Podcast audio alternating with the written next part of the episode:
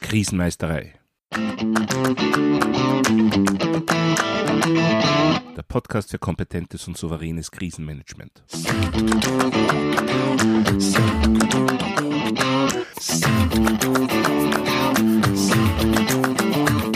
Hallo, ich bin Thomas Prinz von krisenmeisterei.at.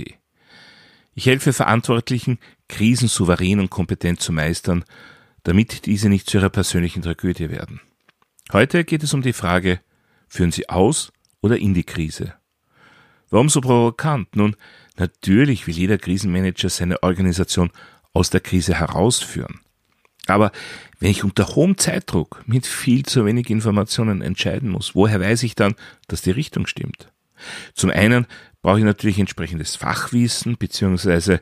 fachliche Unterstützung, zum Beispiel durch einen Krisenstab, um sicherzugehen, dass eine Entscheidung nach den aktuell vorliegenden Informationen sachlich auch wirklich richtig oder zumindest vertretbar ist. Zum anderen muss ich bei jeder Entscheidung aber auch darauf achten, dass sie nicht nur für den aktuellen Moment, die aktuelle Lage passt, sondern darüber hinaus das Krisenmanagement in die Lage versetzt oder sie in der Lage hält, auch weiterhin operabel zu bleiben. Schauen wir uns einmal ein zugegebenermaßen sehr drastisches Beispiel an. Wenn meine Niederlassung von einem Hochwasser bedroht ist, dann kann ich diese Gefahr vielleicht am besten durch das Befüllen und Platzieren von Sandsäcken abwenden. Jetzt könnte ich zum Beispiel entscheiden, okay, das ist der beste Weg in der momentanen Gewährungslage. Also werden jetzt alle Mitarbeiterinnen vom Partier über die Telefonisten bis hin zu Krisenstab und Krisenmanager alles liegen und stehen lassen und nur mehr Sandsäcke befüllen. Könnte man sagen, für diese Lage, für diese Situation ist das doch die perfekte Entscheidung. Naja, wenn sich jetzt die Lage weiterentwickelt, zum Beispiel aufgrund des Hochwassers ein Gebäudeteil einzustürzen droht, dann kann niemand mehr effizient und effektiv reagieren. Niemand hebt das Telefon ab, niemand verarbeitet die Information, niemand trifft neue Entscheidungen, weil ja alle Sandsäcke befüllen. Ja, wie kann ich derartige Entscheidungen verhindern? Indem es neben der sachlich objektiven Bewertung einer konkreten Situation auch ein System von Grundsätzen gibt, die bei jeder Entscheidung mit zu beachten sind. Diese Grundsätze kann man sich wie äh, kritische Erfolgsfaktoren vorstellen. Wenn sich bei einer Entscheidung herausstellt, dass diese Grundsätze nicht berücksichtigt werden und nicht berücksichtigt wurden, dann droht letztendlich die gesamte Operation, das gesamte Krisenmanagement zu scheitern. Konfuzius soll gesagt haben, wenn über das Grundsätzliche keine Einigkeit besteht, ist es sinnlos, miteinander Pläne zu machen. Das heißt, derartige Führungsgrundsätze, derartige Grundsätze sind auch die Basis für meine gesamten Planungen. Dafür, dass Pläne dann auch wirklich sinnvoll, effizient und effektiv umgesetzt werden können. Was sind nun konkret solche Grundsätze, die wir für das Krisenmanagement brauchen? Man spricht eben von sogenannten Führungsgrundsätzen. Ja, da definiert das Wirtschaftslexikon äh, Gabler dass Führungsgrundsätze generelle Verhaltensempfehlungen für das Zusammenleben und Zusammenarbeiten von Menschen in Unternehmungen sind.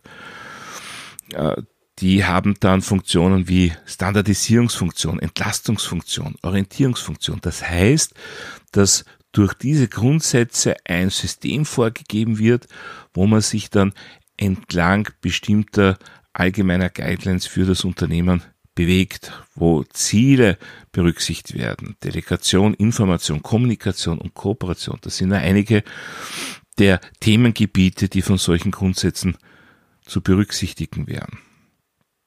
Ja, wie schaut das jetzt konkret für das Krisenmanagement aus? Nun, moderne Unternehmen haben ja üblicherweise auch sehr konkrete, sehr individuelle Führungsgrundsätze für den Alltag. Nur die bieten oft zu wenig Guidance für den Krisenfall. Jetzt könnte man natürlich individuell die Führungsgrundsätze eines Unternehmens für den Krisenfall erweitern. Oder man kann eben auch einfach auf Führungsgrundsätze von Organisationen zurückgreifen, die besonders auf die Krisenbewältigung ausgerichtet sind, also beispielsweise Einsatzorganisationen. Und da bieten sich zwei Beispiele ganz konkret an. Also einmal aus Deutschland die sogenannte FWDV 100, das ist die Feuerwehrdienstvorschrift 100. Da geht es um Führung und Leitung im Einsatz und in Österreich die SKKM-Richtlinien. Also SKKM ist die Abkürzung für staatliches Krisen- und Katastrophenmanagement. Schauen wir uns zunächst einmal die DV100 der Deutschen Feuerwehr an. Die kennt hier sechs Führungsgrundsätze.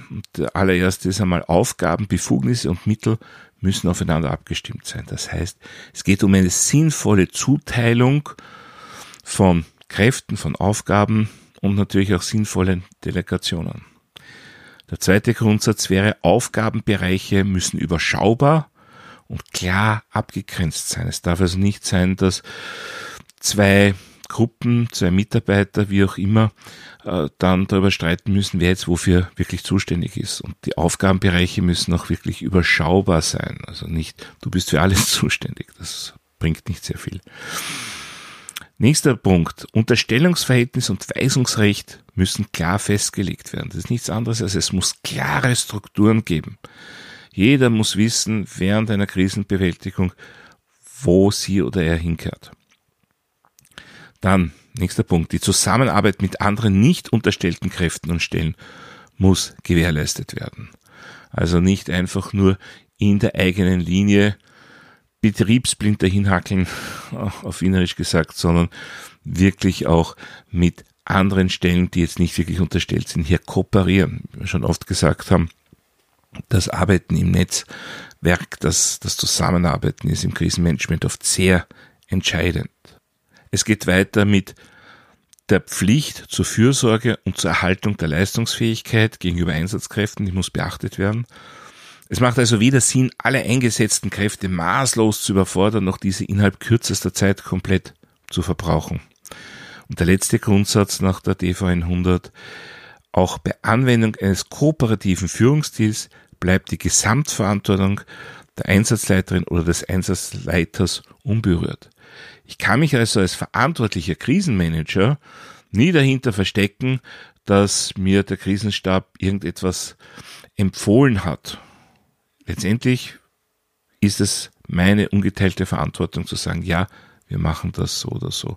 Wenn der Krisenstab inkompetent war, dann bin ich als Krisenmanager letztendlich auch dafür verantwortlich, wer in diesem Krisenstab drinnen gesessen ist. Ja, das österreichische SKKM, staatliche Krisen- und Katastrophenmanagement, kennt jetzt neun Führungsgrundsätze. Und diese neuen Führungsgrundsätze sind aus meiner Erfahrung heraus sehr gut auch als eine Art Checkliste geeignet. Eine Checkliste für das Treffen von Entscheidungen oder Bewerten von Entscheidungen oder Situationen. Letztendlich von der Intention und der Auswirkung her ziemlich deckungsgleich mit der deutschen DV 100 aber anders formuliert und mit einer sehr knappen, klarfasslichen Überschrift formuliert. Einmal kurz in der Übersicht.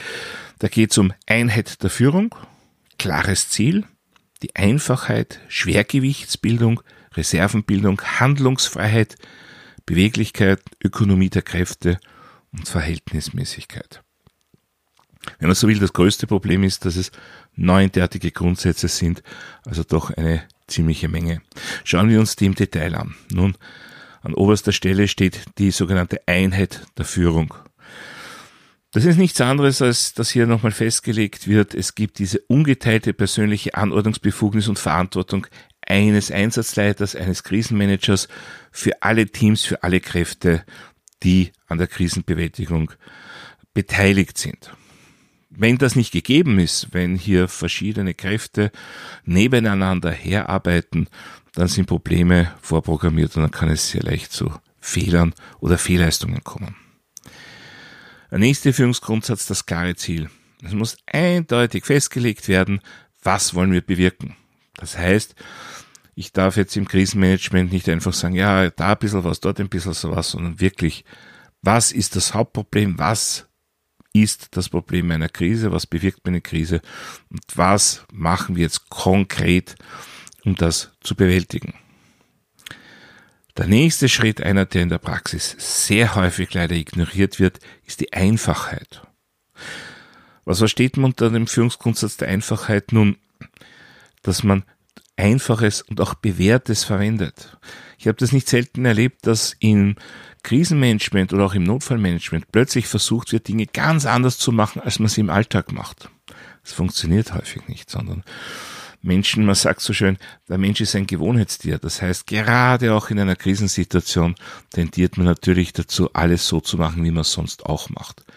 Beispiel in der Kommunikation, man sagt, im Alltag ist es wurscht, wie wir miteinander reden, wie wir miteinander kommunizieren, aber im Krisenfall, da müssen ganz bestimmte Protokolle eingehalten werden. Ja, wenn man sie sehr häufig übt, sehr regelmäßig übt, dann kann das funktionieren. Ansonsten, wenn das gerade einmal einmal im Jahr geübt wird, wird halt der Alltag, wird halt die Gewohnheit durchschlagen. In der SKKM-Richtlinie wird auch ganz klar festgehalten als Zitat, nur das Einfache hat Aussicht auf Erfolg. Der nächste Führungsgrundsatz, die Schwergewichtsbildung.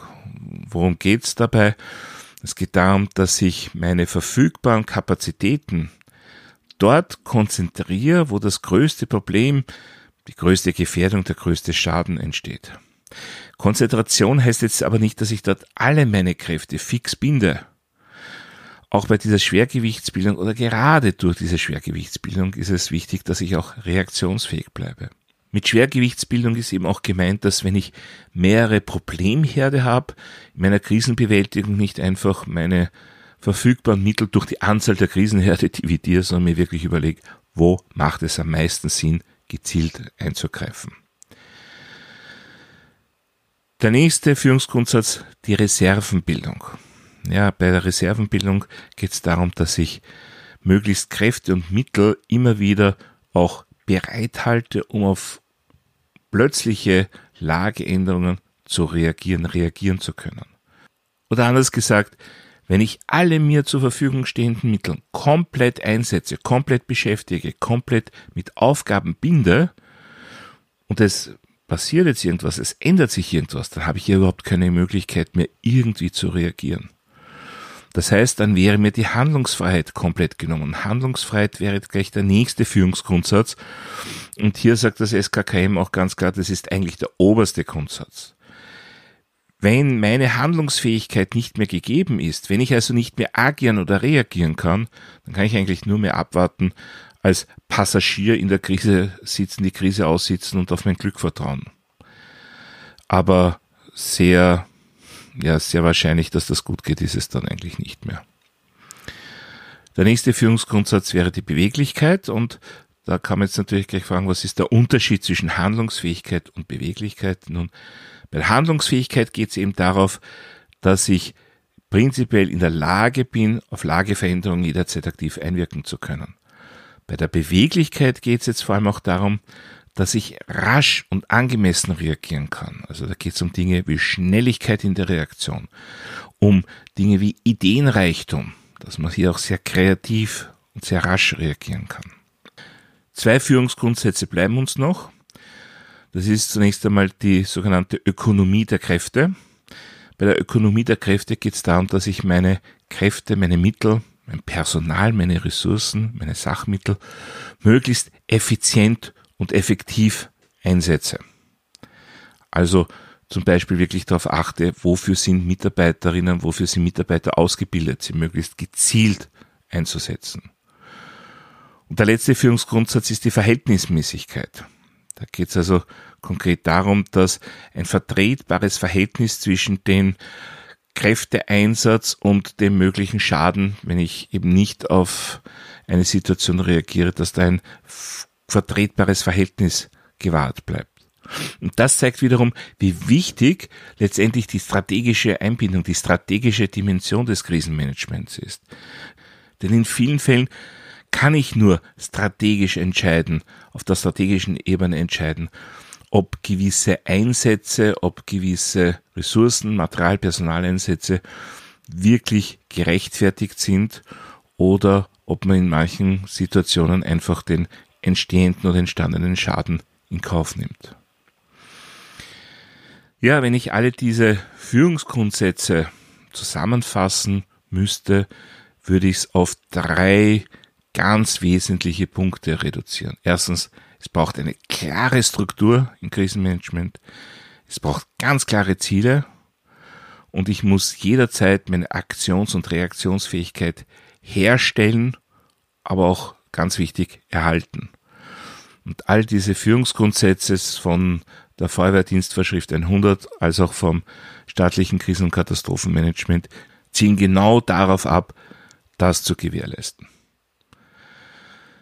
Ja, bleibt noch die Überlegung, wann wirklich, wann genau wende ich diese Führungsgrundsätze an? Nun, sie sollten mein gesamtes Agieren, meine gesamte Tätigkeit als Krisenmanager begleiten. Konkret hernehmen würde ich sie einerseits als Checkliste für Entscheidungen, um zu überlegen, sind diese Führungsgrundsätze gewahrt bei der geplanten Durchführung, bei der geplanten Maßnahme?